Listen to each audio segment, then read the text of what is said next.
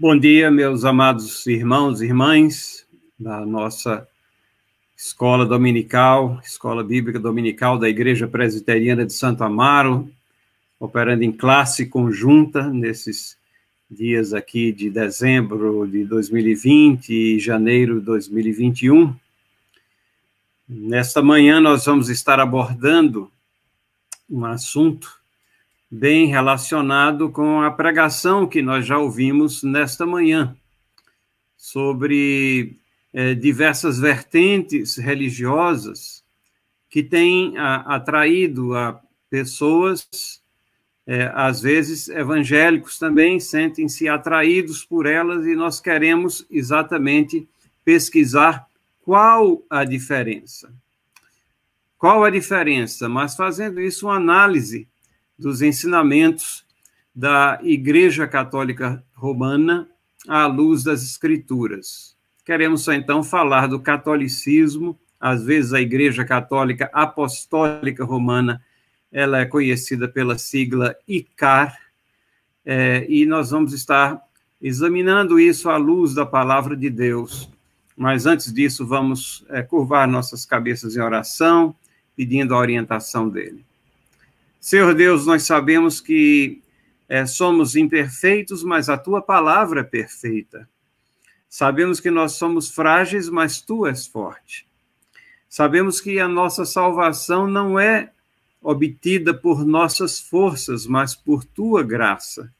Sabemos que tu és aquele que seguras na nossa mão e nos arranca da lama do pecado, nos colocas no caminho da glorificação e caminhamos dia em dia, de fé em fé, em santificação, até aquele momento em que tu achares é, devido e correto dentro dos teus planos nos chamar à tua presença, quer seja durante a nossa vida, quer seja pela tua segunda vinda, estaremos todos na tua presença.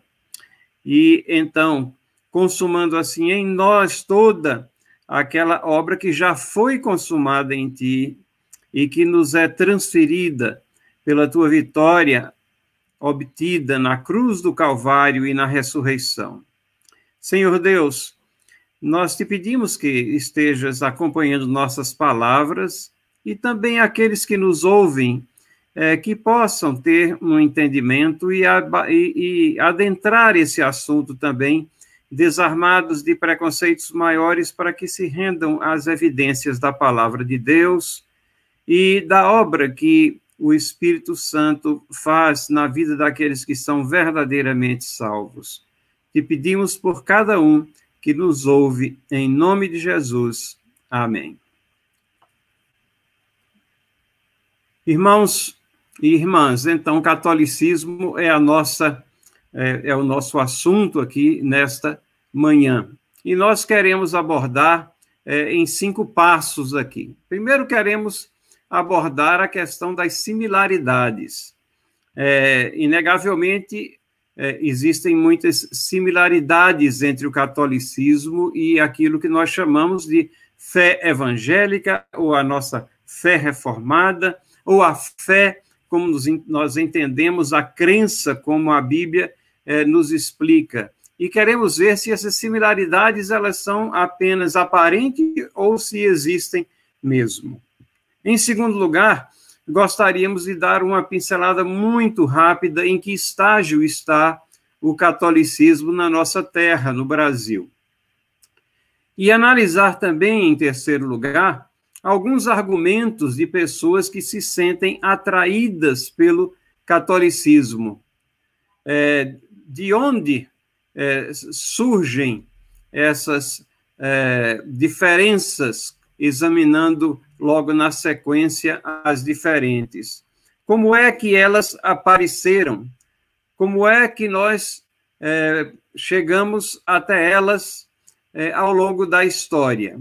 E, por último, nós vamos, apesar de estarmos fazendo referência à palavra de Deus em muitas ocasiões na nossa exposição, nós queremos voltar e nos demorar um pouco mais em alguns pontos cruciais, quatro áreas cruciais da palavra de Deus que não podem ser ignorados por aqueles que se sentem atraídos ou por nós que precisamos ser fortalecidos nessa questão.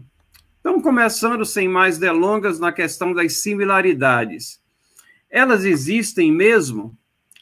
É, nós precisamos ir além da terminologia, porque se nós ficarmos apenas na, apenas na terminologia, nós vamos é, dizer que existem muitas similaridades.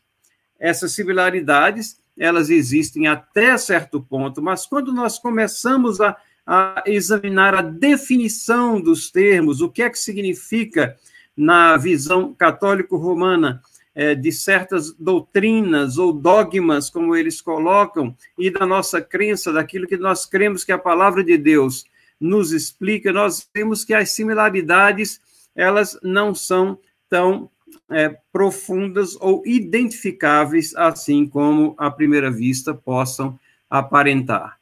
Então vejamos, por exemplo, os católicos é, o catolicismo aceita, os católicos aceitam 66 livros da Bíblia como inspirados. Essa é uma grande é, similaridade, nós poderíamos dizer, nós aceitamos a palavra de Deus constituída por 66 livros, 27 desses estão no Novo Testamento, os outros no Antigo Testamento, é, como compondo a palavra de Deus, a revelação que ele faz de si mesmo, de nossas pessoas, do universo que ele criou para a nossa instrução. A segunda similaridade é a aceitação de doutrinas, como eu trago como exemplo aqui a Trindade. Três pessoas subsistindo em uma só. A doutrina do nascimento virginal de Cristo, que é ensinada, não somente profetizada lá em Isaías, mas relatada em detalhes nos evangelhos, como Jesus Cristo teve um nascimento de uma virgem que achou-se grávida pelo poder do Espírito Santo.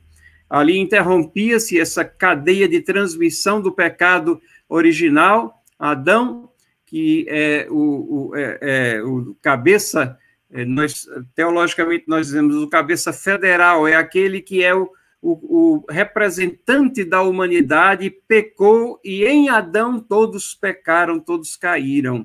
E o segundo Adão, que é Cristo Jesus, é aquele que redime, enquanto que a queda veio pelo primeiro Adão.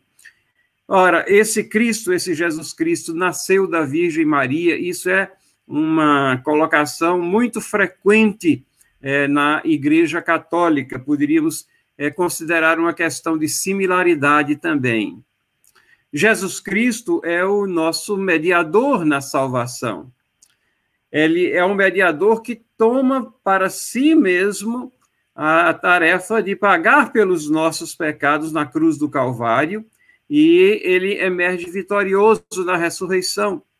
Poderíamos dizer que muitas afirmações que são feitas na Igreja Católica são similares àquelas que nós é, fazemos e acreditamos, porque a Bíblia assim é, nos ensina. E também há a crença no céu e no inferno. Dois destinos aqui, aqueles que é, são redimidos, eles estão é, são levados aos céus, e é, tem, então tem toda uma questão escatológica dos novos céus, a nova terra, mas a ideia bíblica que nos é ensinada e que nós vemos lá é que nós estaremos na presença dele, é, na presença do nosso Deus Criador e de Cristo Jesus, o nosso Salvador Redentor, e ah, existem aqueles que estarão no inferno, estarão é sujeito à morte eterna. E nós vemos e sabemos que tudo isso é em função do pecado, mas Cristo veio para redimir pecadores e aqueles que assim o têm como Salvador pessoal de suas vidas são redimidos dessa morte eterna. Eles ficam é, fora dessa condenação no inferno que a Bíblia nos diz foi preparada para o dia, preparado para o diabo e seus anjos. Mas quando nós analisamos essas similaridades, por exemplo, a questão dos livros inspirados, nós vemos que é, não são só os 66 livros que são aceitos como inspirados, Mas se vocês pegarem uma Bíblia católica romana, vocês vão encontrar outros livros, os chamados é, livros apócrifos, é, aqueles ou deuterocanônicos, são livros que é, foram é, supostamente escritos ali é, entre o ano 400 an antes de Cristo e a, até a, os evangelhos, e naquele intervalo ali, alguns livros são escritos e eles são adicionados à Bíblia. Esses livros, eles foram, é, eles circulavam, tinha uma circulação na igreja, e eles foram incorporados posteriormente, quando Jerônimo fez a tradução para o latim da Bíblia, chamada Vulgata Latina, ele colocou esses livros junto com os demais. E ele achava que estava fazendo um serviço, porque ele colocou um prefácio dizendo: os livros a seguir não são inspirados, mas pelo seu valor histórico eles são constituídos. Ora, não demorou alguns anos é, e então esses livros passaram a ser considerados parte daquilo que nós chamamos o cânon para a Igreja Católica. Então, eles adicionam outros livros também como autoridade. E, além disso, a tradição eclesiástica ela tem peso na Igreja Católica Romana, igual a dos livros inspirados. Então, nós vemos que a similaridade não é uma similaridade é, de um para um, ela, ela é qualificada, e quando nós examinamos dessa maneira, vemos que apenas a terminologia é similar, mas não a essência daquilo que é colocado. A questão da trindade, o nascimento virginal de Cristo, é, há uma aceitação, mas o trabalho de Cristo ele é, é redefinido, ele, ele não é, é suficiente da forma como nós entendemos ele está sujeito a uma a sinergia, ou seja, a um trabalho conjunto com aquilo que as pessoas fazem para operar a sua eh, salvação. Ele está sujeito à intermediação de, de vários é, entes, de vários santos, é, que são can pessoas canonizadas pela estrutura da igreja é, e detalhes históricos como o nascimento virginal de Cristo, nós vemos que não é um, uma questão singular. A Bíblia nos mostra que foi Jesus Cristo o único que teve esse tipo de nascimento. Mas durante a história nós vemos que a Igreja Católica também é, postula o nascimento é, virginal da, da, de Maria. Então, a, o dogma da Imaculada Conceição, e várias características que são únicas a Cristo são transferidas para Maria, é, com o desejo de é, torná-la também sem pecado, de tal maneira que ela possa ser também aquilo que veio a ser conhecido como uma corredenção, ou seja, ela é corredentora. Então, mais uma vez, nós vemos que a terminologia em si nos dá similaridade, mas um exame maior mostra que essa similaridade não é aquela que tem fundamentos na palavra de Deus. Ah, em terceiro lugar, nós falamos aqui da mediação de Cristo na salvação, mas não há singularidade nisso, porque já falamos também que tem um papel especial para Maria, a corredentora, e para esse panteão é, de santos, já que Maria recebe um tratamento especial e ela passa a interceder, foram agregados vários outros, é, alguns desses que foram servos é, de Deus nas suas vidas, mas no final eles foram elevados por homens a uma categoria que eles nunca sonharam em suas vidas, como se fossem intermediários ou intercessores perante o trono da graça, quando biblicamente nós sabemos que o véu do templo se rasgou e e a palavra de Deus nos diz que nós temos acesso direto ao trono. Isso está em Hebreus.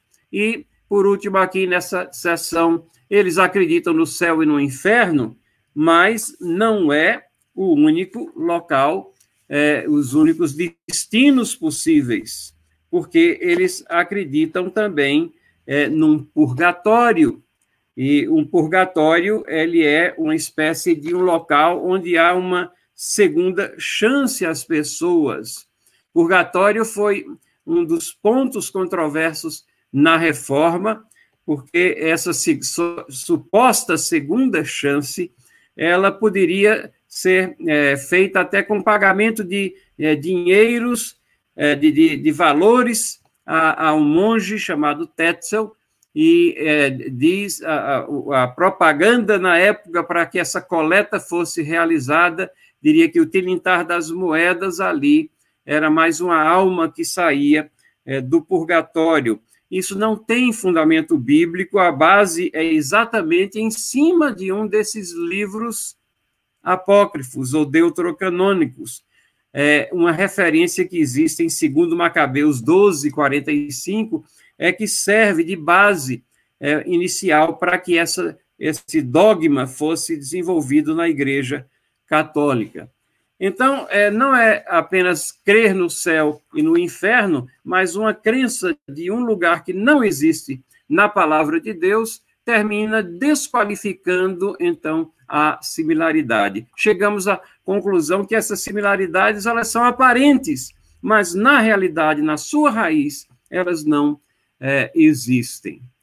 Como é que está o estágio do catolicismo no Brasil? É uma religião que está em crescimento? Essa pergunta é válida, até pelo que nós ouvimos nesta manhã também, já no nosso sermão, porque temos ouvido relatos de pessoas que se sentem atraídos ou atraídas pelo catolicismo romano. E a, a, impressão que nós temos é que, então, essa a, a religião está em ascensão, é que ela está é, com fiéis é, correndo para ela, vindo de outras paragens. Mas quando nós começamos a examinar os dados aqui, nós vemos qual é a situação real do catolicismo romano no Brasil. Vejam, em 1900, 99% dos habitantes se declaravam católicos. Esse 1% que falta era uma pequena, é, ínfima, um ínfimo percentual de evangélicos e de outras religiões várias aqui. 1980, e aqui eu pulo várias décadas, porque nós começamos a ter dados assim um pouco mais confiáveis, é, nós estávamos com um percentual de, de 89% para os católicos e 11% para as outras religiões. Nessa ocasião, os evangélicos representavam cerca de 6,5% e o restante era dividido entre outras religiões. É, o pastor também, nesta manhã, falou dos espíritas. É interessante porque muitos espíritas eles sempre se identificaram como católicos mas praticavam o espiritismo. Então, nas, nas, nos censos, eles se declaravam católicos, mas praticavam uma outra religião. Em 2000, isso já tinha caído para 74%.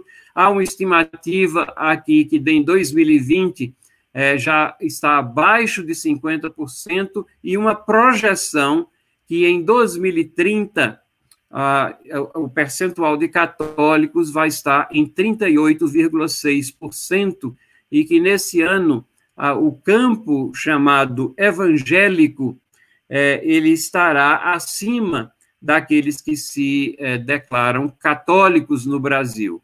As maiores mudanças, então, se nós pegarmos aqui de 1980 a 2020, são de evangélicos, né, há um crescimento de 32 pontos percentuais, e em números de 5 milhões para 85 milhões. Isso aqui, obviamente, seguindo o aumento da população do Brasil, mas em números percentuais também há um crescimento bem expressivo. Ora, nós sabemos que debaixo desse guarda-chuva de evangélicos, nós temos é, diversas correntes também, e várias delas com as quais nós não concordamos, mas o que eu quero chamar a atenção são para aqueles que se, de, que se declaram não católicos, né? Por a estatística mostra que a, o catolicismo está em declínio é, é, é, década após década aqui. Agora, pasmem, um dos segmentos que mais crescem no Brasil são aqueles sem religião. Né? De 1980 a 2020, nós temos um crescimento de 10,5 pontos percentuais e em números de 350 mil pessoas para 2 milhões e 200 mil pessoas é, que se declaram sem religião. Certamente é algo que nós temos que estar pensando e vendo que essas pessoas estão é, abrogando qualquer é, religião e elas, não somente aquelas que se declaram religiosas, mas essas também têm que ser alvo do nosso testemunho, do testemunho é, das Escrituras. É, nós devemos estar proclamando o Evangelho Salvador de Cristo Jesus a essas pessoas. Esse gráfico aqui nos ajuda a entender um pouquinho mais alguns desses dados que eu estou colocando, e embaixo tem a fonte. Eu sei que talvez a projeção isso fique pequeno, mas não esqueçam de que esse vídeo ele fica guardado lá no, no arquivo da Igreja Presbiteriana de Santo Amaro, né, no YouTube, no nosso canal, e você pode fazer referência depois e é, congelar, e tirar foto, o que for, fazer referência, os dados foram extraídos desse estudo acadêmico de uma revista é, é, que é da Universidade de São Paulo, chamada Tempo é, Social. Bom, aqueles que se sentem atraídos pelo catolicismo, eles apresentam várias razões. Por que alguém se sentiria atraído por uma religião que está é, declinando? Essa é uma, uma pergunta. Por que alguém se sente atraído por uma religião, muitas vezes, da qual vieram? Converteram-se, eh, supostamente, à fé evangélica, mas, eh, de repente, você tem alguém conhecido que diz: Olha, eu me converti de volta ao catolicismo. O que é que eles têm a dizer aqui? o que é que faz com que eles sejam, e essas pessoas são recebidas de braços abertos, com muita amabilidade pelos católicos. Aqui nós temos uma foto que não é do Papa atual, Bergoglio, mas é do Ratzinger, e nós temos é, a, a, recepção sempre muito calorosa. Eu vou aqui colocar algumas das, dos argumentos que eles apresentam para essa, esse caminhar de volta ao catolicismo romano. Um pastor, um ex-pastor luterano pentecostal, sim, eles existem. Esse pastor luterano, ele fundou uma das grandes igrejas luteranas pentecostais da Alemanha. Ele diz assim: é um retorno à igreja mãe, à igreja histórica. Senti que voltei para casa. Notem esse sentimento de querer voltar para alguma coisa histórica, palpável, é, está presente aqui na, nos motivos, nas razões que ele dá. John Henry Newman, talvez você já tenha ouvido falar desse nome, porque ele é um nome que ele é muito é, lido, citado e prezado por evangélicos. Poucos se apercebem que ele era um arcebispo anglicano e que passou do anglicanismo ao catolicismo, ele faz muito tempo já que já faleceu, mas passou a maior parte da sua vida do catolicismo. É, muitos evangélicos leem aquilo desavisadamente como se fossem palavras devocionais, é, místicas, é, de alguém que é do campo evangélico. Não, ele é, é um católico e ele buscava uma igreja onde não houvesse sectarismo. Então, ele estava perturbado com a divisão e ele queria um cristianismo mais autêntico e volta à Igreja Católica. Saindo de uma, de um, de uma igreja que é chamada o Alto eh, Anglicanismo, aqui que tem seus rituais e tudo, e muitas similaridades com a Igreja Católica, esse passo é até muito mais fácil, mais explicável do que de algumas figuras é, contemporâneas, mas não deixa de é, ser importante nós fazermos a, a, referência a ele pela aceitação que ele tem muitas vezes no mundo evangélico. Aqui nós temos, é, bem contemporaneamente, um ex-pastor episcopal que passou para a Igreja Católica Romana, Apostólica Romana, em 2018. E ele diz assim: senti o desejo de acreditar em tudo que a igreja ensina. Interessante essa afirmação, não é? é, ele reflete com ela é, um, um descontentamento na igreja onde ele estava, onde a prática estava dissociada daquilo que ela ensinava, e ele quer alguém que diga a ele o que acreditar, uma autoridade maior que referende aquilo que ele tem que acreditar e falar. Ele está é, perturbado com a fluidez do meio ambiente eclesiástico no qual ele vivia. Aqui, no próximo, nós temos o depoimento de um pastor pentecostal em Porto Rico, até 2003, muito famoso naquele local, é, naquele estado norte-americano, mas é, também que vem do ambiente pentecostal, e ele diz assim: o protestantismo é preconceituoso, superficial, cheio de ignorância e, a, e cara abriga uma devoção de muita piedade. É, essa colocação de que o protestantismo ele é preconceituoso é porque nós somos firmes quando dizemos que rejeitamos diversos é, dogmas que são cruciais para a nossa fé cristã e que é, são proclamados pela Igreja Católica é, Romana. Então, ele diz que isso é preconceito. Ele não vê isso como uma busca da verdade, mas como um preconceito. E ele vê isso como um, um maltratamento daqueles que têm a fé católica. Ora, nós devemos nos esmerar, obviamente, para é, tratar bem todas as pessoas e para explicar com clareza, para estar sempre prontos para dar a razão da esperança que está em nós. Mas essa busca por uma devoção de muita piedade ela indica também que onde ele estava, ele achava que a devoção ali apresentada era superficial, ela não tinha a piedade é, suficiente. Mas lendo um pouco mais sobre ele, você vai é, descobrir que ele coloca essa devoção como sendo centralizada no terço, que é nada mais, nada menos do que um, um artifício mnemônico para você é, memorizar e saber quais são as orações que tem que dizer enquanto você faz, conta aquelas, aquelas é, pedrinhas ou, ou, madeira, o que for, o material de qual é feito o terço que termina é, numa cruz.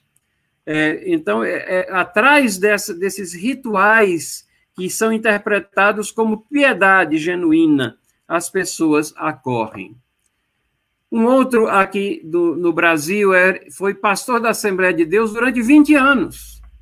E aí ele diz: Eu não tive argumento contra os católicos de um grupo que eu participava. Ele participava de um grupo de discussão pela internet e começou a discutir, e tinha católicos é, que eram muito bem versados nos dogmas da igreja e tudo mais. E ele então disse que começou a tentar defender a fé cristã, ficou sem argumentos e aí terminou na Igreja Católica. Ora, isso pode refletir a ausência também de profundidade, de raízes na palavra de Deus, para que ele pudesse firmar os seus pontos e as convicções que deveria ter. É, Jaime Gonzalez, ou Jaime Gonzalez, é, do Equador, um ex-protestante, ele diz assim: a missa nos dá vida. Nessa afirmação, você vê a busca pelo ritual, por alguma coisa que seja ritualista. Antônio Guilherme, da Igreja Pentecostal, voltou-se ao catolicismo em 2004. Ele diz assim: os católicos não me julgavam e me explicaram as dúvidas. Comecei a entender a intercessão de Maria. Ele explica que a grande dúvida dele, enquanto ele estava com um pé dentro do protestantismo e outro no catolicismo, era é, aceitar a intermediação de Maria, a intercessão, e que então ele apresentara alguns argumentos que pareciam plausíveis para ele, e ele terminou aceitando estar na Igreja Católica Romana. Ora, esses tipos de testemunhos aí, eles se multiplicam, tem até um site que eu estou é, colocando aí, um site inteiro, entre outros, existem muitos sites, mas dedicados a esse tipo. Esse site chama-se Eu Era Protestante, mas conhecia a grandeza da Santa Igreja é, Católica.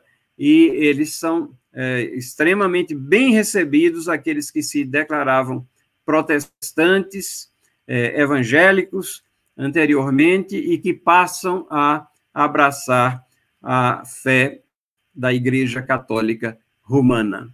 Mas, como nós acabamos de ver, as similaridades não são tão similares assim. Elas são similares na terminologia, mas não na essência. De onde surgiram, então, as diferenças? Vamos tentar aqui dar uma, uma varredura na história, para que a gente tenha uma percepção, e dessa varredura na história vai surgir um ponto extremamente importante aqueles que se sentem atraídos a voltar à igreja mãe, a ter uma continuidade histórica. Nós vamos ver que a história nos mostra que não é verdadeiramente assim.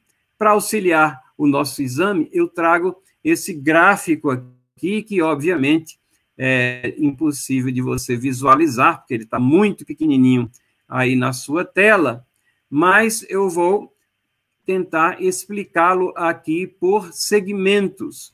O primeiro é esse aqui que está aqui colorido de azul mais embaixo, que eu vou ampliar para que a gente possa ver. Lembrando que esse, esse vídeo ele vai estar lá no canal do YouTube, você pode fazer referência a ele depois.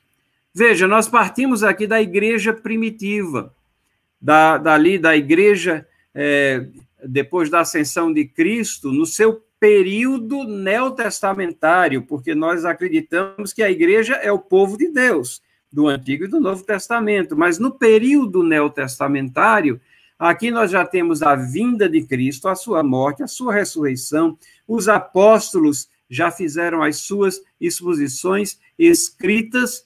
E aqui nós temos o, evangelho na sua pureza, no que diz respeito à, à complementação de tudo. A revelação está completa ali com o livro de Apocalipse.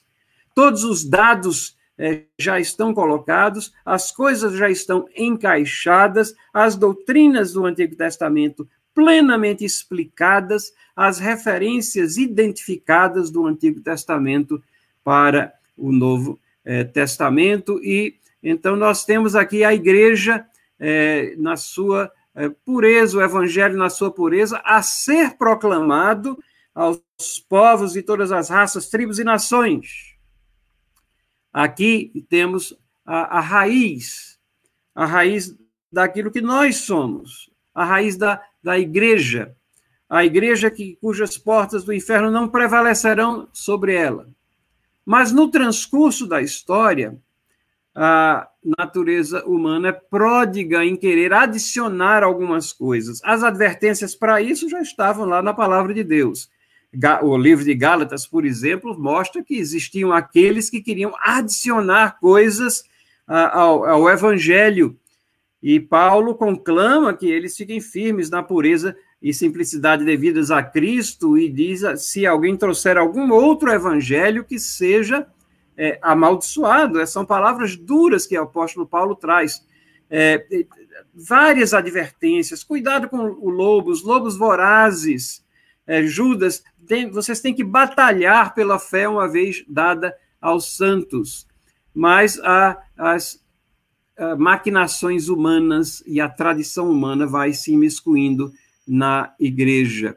Então você vê aqui no ano 310 começa alguns rituais, reza pelos defuntos, uso de velas, instituição da missa. A missa é, é uma repetição do sacrifício de Cristo. A palavra de Deus nos diz que ele morreu uma vez para sempre.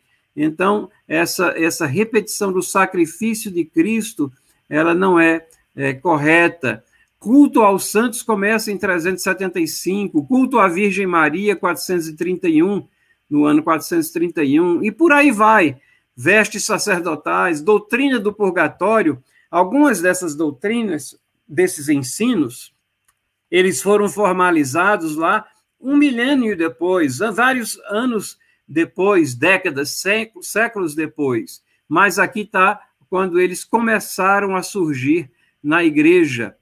E 606 é que nós temos o Bonifácio se declarando o bispo universal, o Papa, enquanto que há um clamor na Igreja Católica para colocar Pedro como primeiro Papa, ele nunca teve esse título, ele nunca teve esse registro.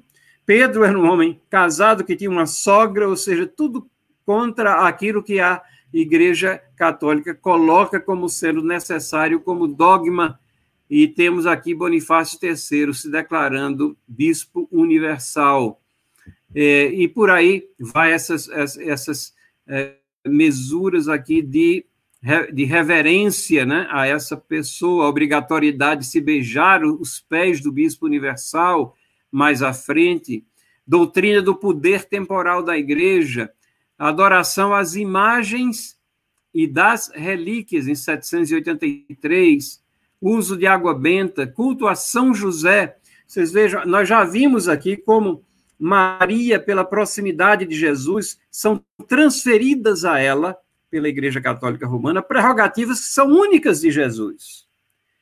Mas é, é, todos aqueles que estão próximos de Jesus começam também a, a ser alvo dessa mesma ação de, de, transferência, começa a se cultuar. Então, São José, afinal de contas, ele foi o, o pai é, terreno aqui é, de Jesus. Jesus cresceu debaixo é, da, da, tutoria é, na sua natureza humana de São José. Então começa a se cultuar a São José e santos começam a ser canonizados em 993.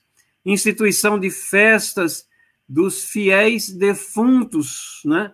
É, a, a, questão de, de fazer alguma festa sobre, sobre mortos cujo destino já foi é, definido, o celibato sacerdotal, algo que é simplesmente é, decretado e é, seguido é, como se fosse alguma coisa. Nós vemos aqui nisso que a gente vai é, progredir aqui, é, eu termino já, pulo lá para o ano de, mil, de 1215, com o dogma da transubstanciação do vinho e do pão, onde o pão ele, ele se transforma milagrosamente no corpo e no sangue de Cristo.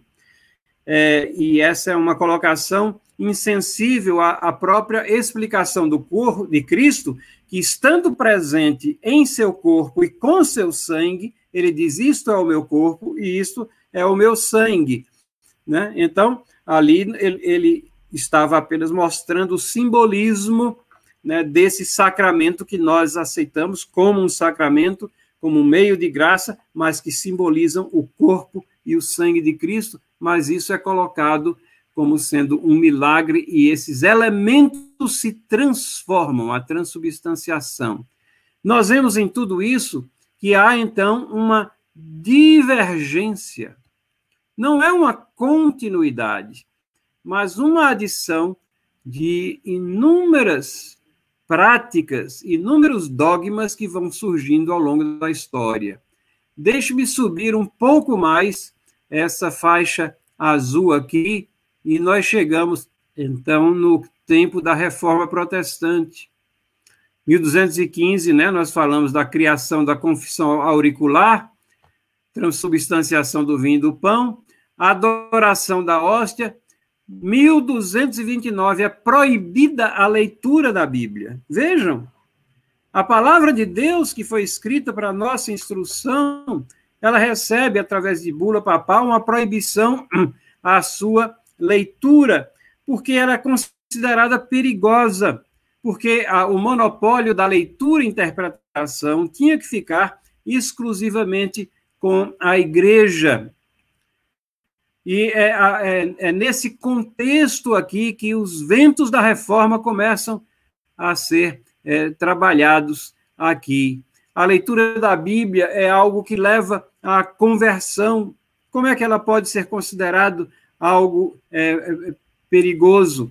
Na minha experiência pessoal, o meu avô era católico romano e depois ele converteu-se e terminou como pastor, seus dias como pastor presbiteriano, e ele foi convertido lendo é, a Bíblia, que era colocada é, numa vitrine de uma livraria, e o, o, dono daquela livraria era evangélico, ele estudava farmácia do Rio de Janeiro, e então ele passava pela frente e o, o dono ia virando páginas e ele ia lendo aquelas páginas e então começou, interessou-se, começou a, a, entrar, falar, conversar com aquele dono da, daquele estabelecimento, escrever para sua mãe para que ela conferisse se na Bíblia católica trechos daquela, daquela Bíblia eram é, semelhantes e naqueles 66 livros a, a semelhança, a tradução era diferente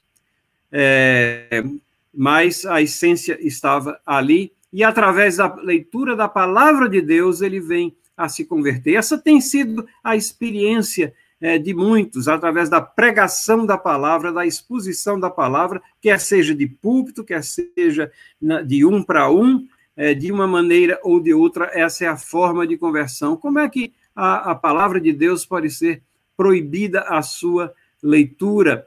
essa palavra de Deus que já estava aqui nessa situação congelada numa língua morta, o latim, que era utilizado apenas em círculos acadêmicos, mas o povo não tinha acesso a, a essa língua, não conhecia.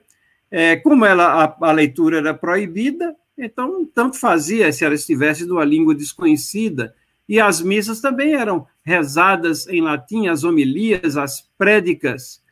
1316, você tem a reza Ave Maria, e em 1415, deixa-se de servir o vinho na comunhão às pessoas, mas apenas a hóstia consagrada. Então, é, são, vejam, são várias formulações humanas que vão sendo introjetadas, colocadas aqui nesse percurso da Igreja Católica Romana, que tudo isso, na providência de Deus, se desencadeia na reforma. Reforma protestante foi é, um despertar, um reavamento espiritual na vida de Martinho Lutero, e ele, é, é, com todos os seus estudos lá, ele vai e também entra para a ordem dos agostinianos e começa a ler a palavra e começa a ver discrepâncias entre aquilo que estava sendo ensinado e aquilo que a palavra de Deus é, dizia. Então, o que é que Lutero promove é um retorno àquele eixo. Vamos subir um pouquinho mais aqui, porque as questões continuam, mesmo após a reforma dentro da Igreja Católica. Né?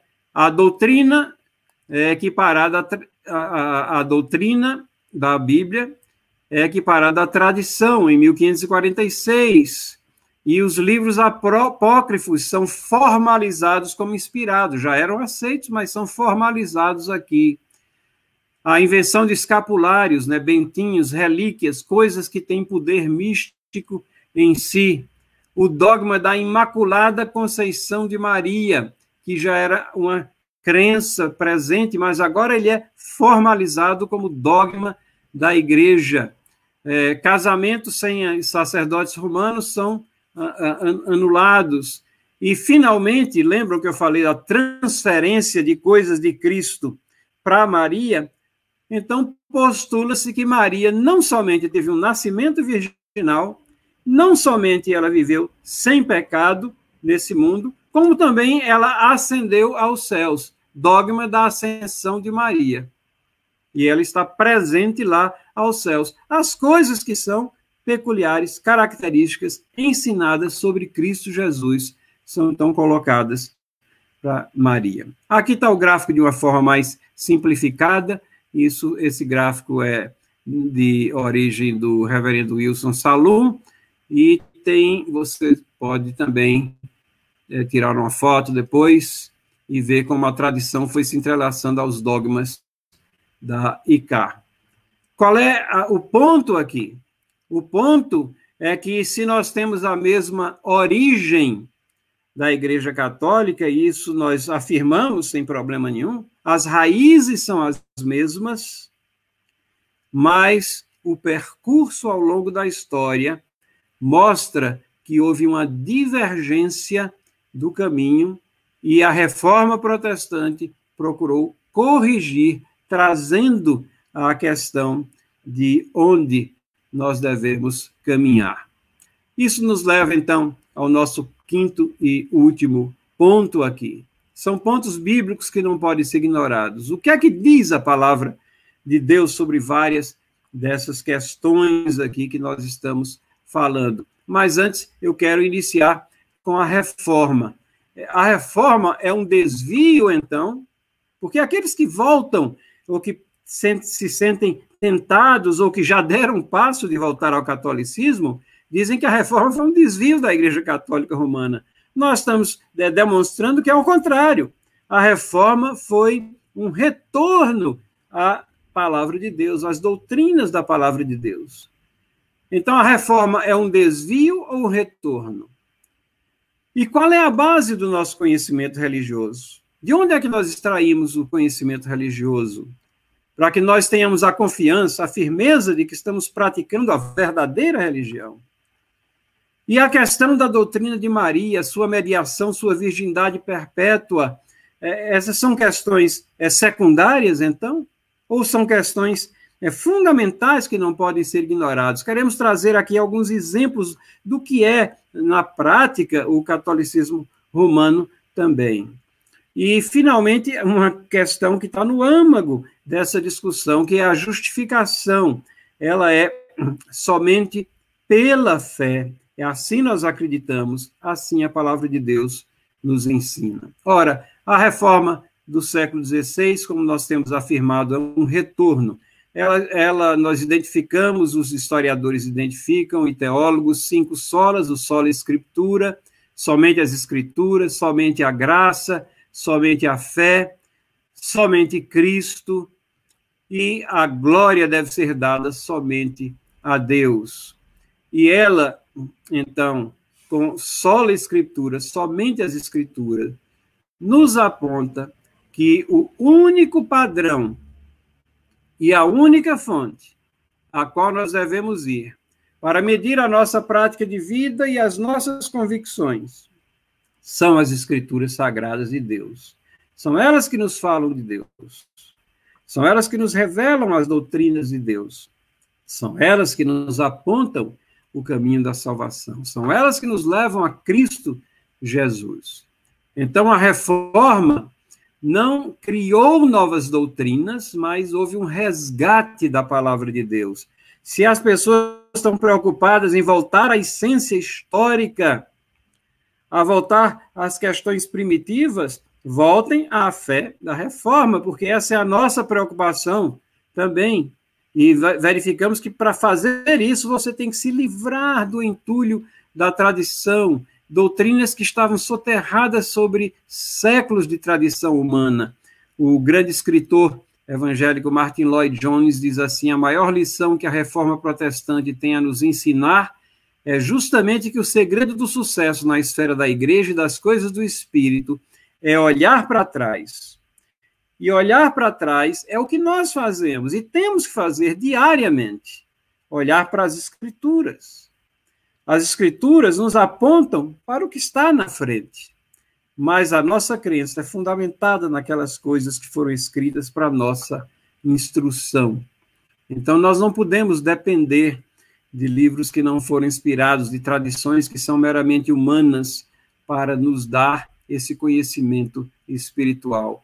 Isso nos leva então a o sola escritura, que é um desses pilares da reforma, a base do nosso conhecimento espiritual, são as escrituras que são inspiradas por Deus, que são úteis para repreensão, para correção, para educação na justiça.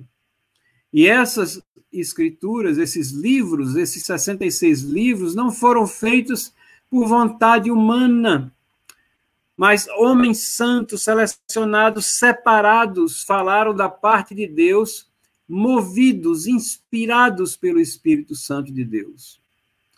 Lutero entendeu isso, e então ele volta às Escrituras. Calvino chama as Escrituras de oráculos infalíveis, livre de qualquer mancha ou defeito.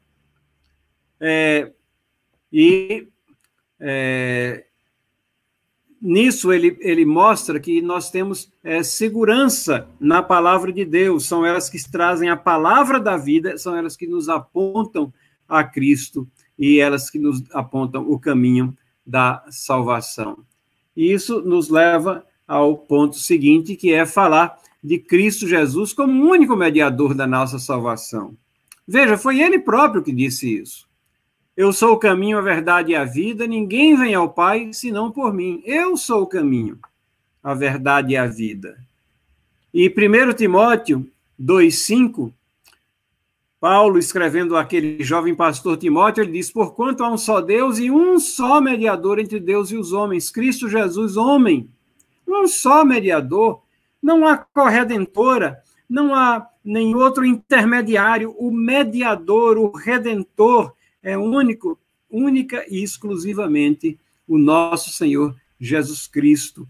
Porque ele é antes de todas as coisas, nele tudo subsiste Agora, porém, vos reconciliou no corpo da sua carne, mediante a sua morte, para apresentar-vos perante ele santos, inculpáveis e irrepreensíveis. Um só mediador.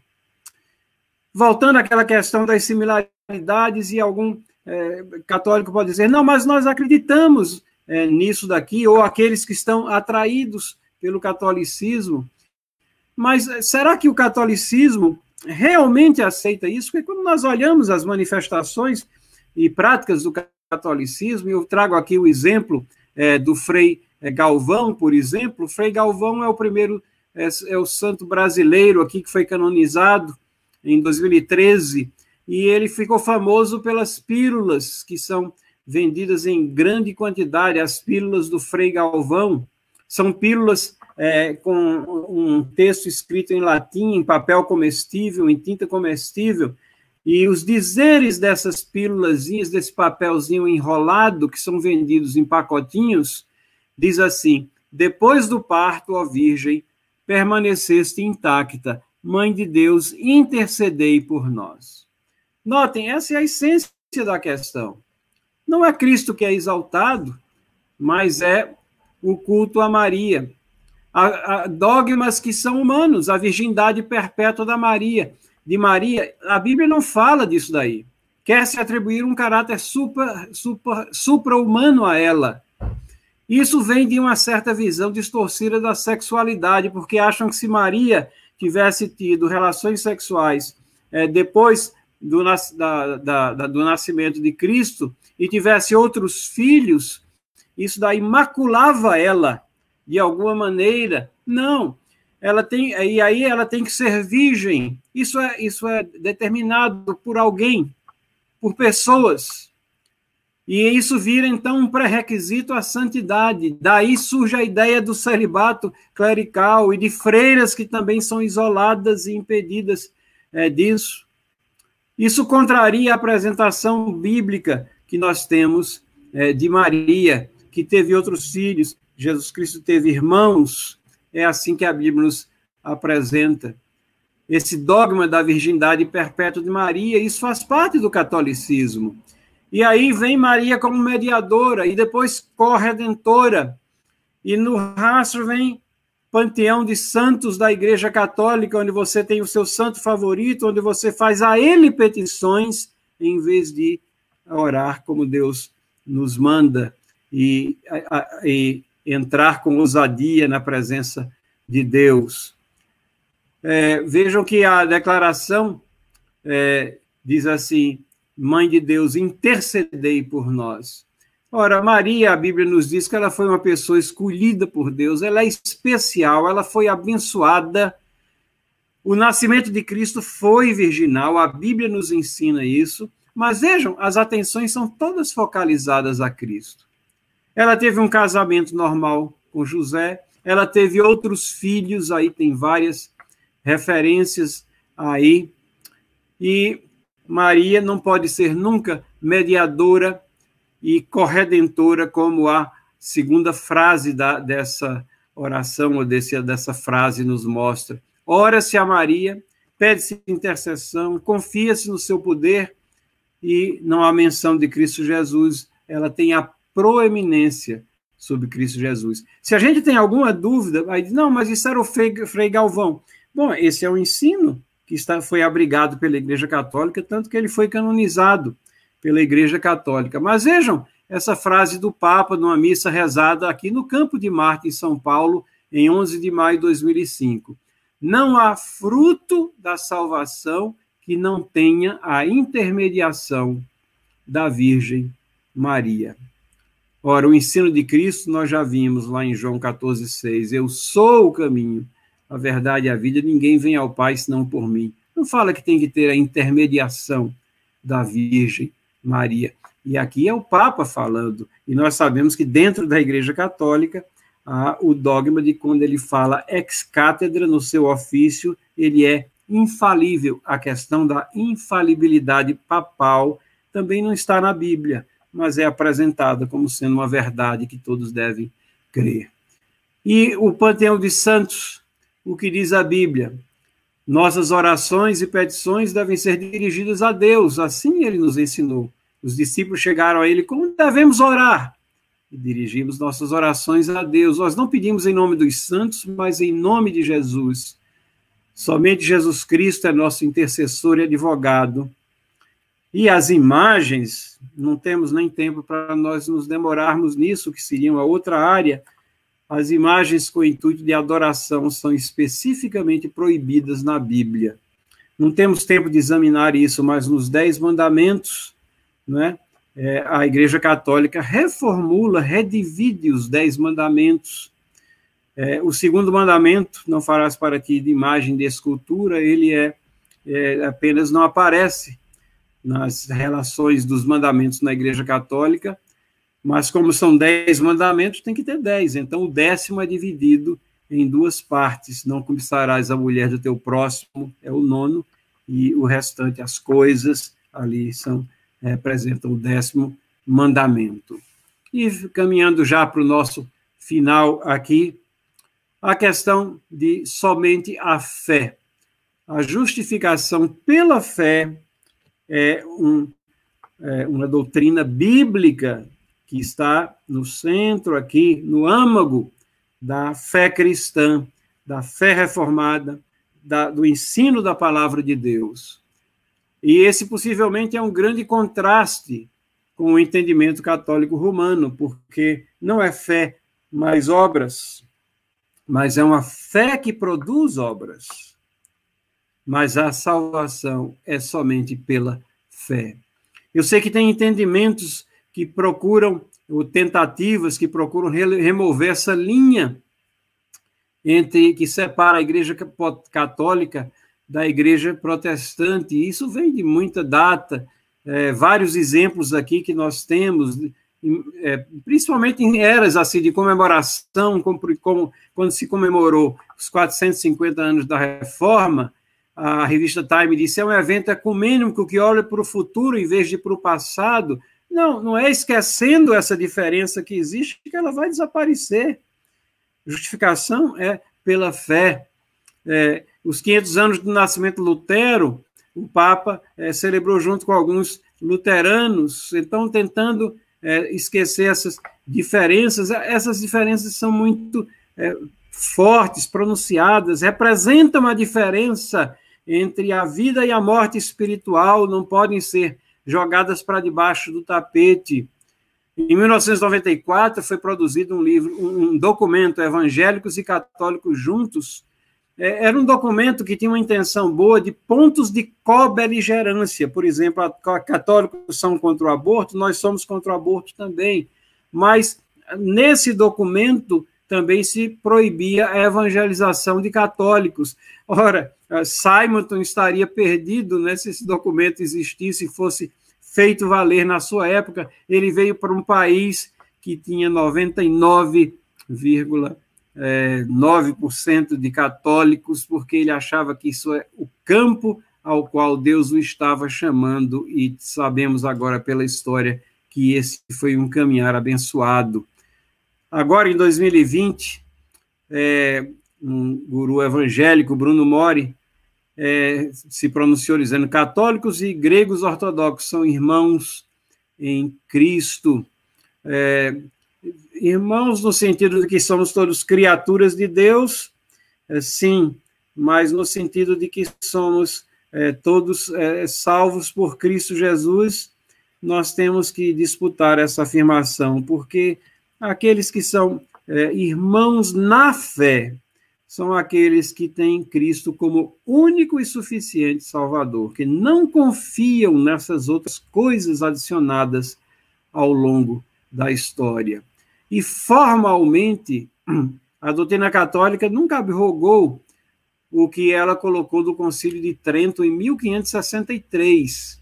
Dois dogmas, dos dois cânons aqui que ela coloca é sobre justificação. Se alguém disser que o pecador é justificado somente pela fé, querendo dizer que nada coopera com a fé para a obtenção da graça da justificação, e se alguém disser que as pessoas não são preparadas e predispostas pela ação da sua própria vontade, que seja maldito. São palavras formais, inscritas aqui nos documentos da Igreja Católica Romana, dizendo que você não pode acreditar em justificação somente pela fé. Você é maldito se assim fizer. O Cânon 11 diz assim: se alguém disser que os homens são justificados unicamente pela imputação da justiça de Cristo, ou unicamente pela remissão dos seus pecados, excluindo a graça e amor que são derramados em seus corações pelo Espírito Santo e que permanece neles, ou se alguém disser que a graça pela qual somos justificados reflete somente a vontade de Deus, que seja maldito. Irmãos, são é, colocações fortes. Aqueles que dizem que os evangélicos são preconceituosos não têm o conhecimento é, da história, nem se apercebem que essas coisas estão aqui no âmago das doutrinas católico-romanas e que amaldiçoam aqueles que tentam voltar à história, voltar às raízes. Algo errado em tentar voltar às raízes, de modo nenhum. A reforma foi isso daí. Foi uma tentativa de voltar às raízes, abençoada por Deus. Nós redescobrimos a palavra de Deus. A, a igreja de Deus sempre existiu, de uma forma ou de outra, mas a igreja institucionalizada, nós vimos que ela foi adicionando coisas, se desviando do eixo é, que de onde deveria estar, de onde nunca deveria ter saído. Quem saiu da raiz? Quem saiu da base? Não fomos nós, foi a Igreja Católica Romana. Então, encerramos dando glória a Deus, ao nosso bom Deus, que por intermédio da reforma do século XVI nos levou de volta à Sua palavra, desvencilhando-nos da tradição humana que a soterrava. E nós não devemos ficar deslumbrados com os rituais, com panteão de santos, com culto, adoração a Maria, com dogmas extraídos de livros que nunca integraram as escrituras, achando que seguindo essas formulações humanas, nós estamos chegando mais próximos de Deus. Que incongruência. Ele nos libertou disso tudo ele nos leva à pureza das Escrituras. Por que nós deveríamos voltar atrás? Que Deus nos abençoe e nos esclareça. Amém.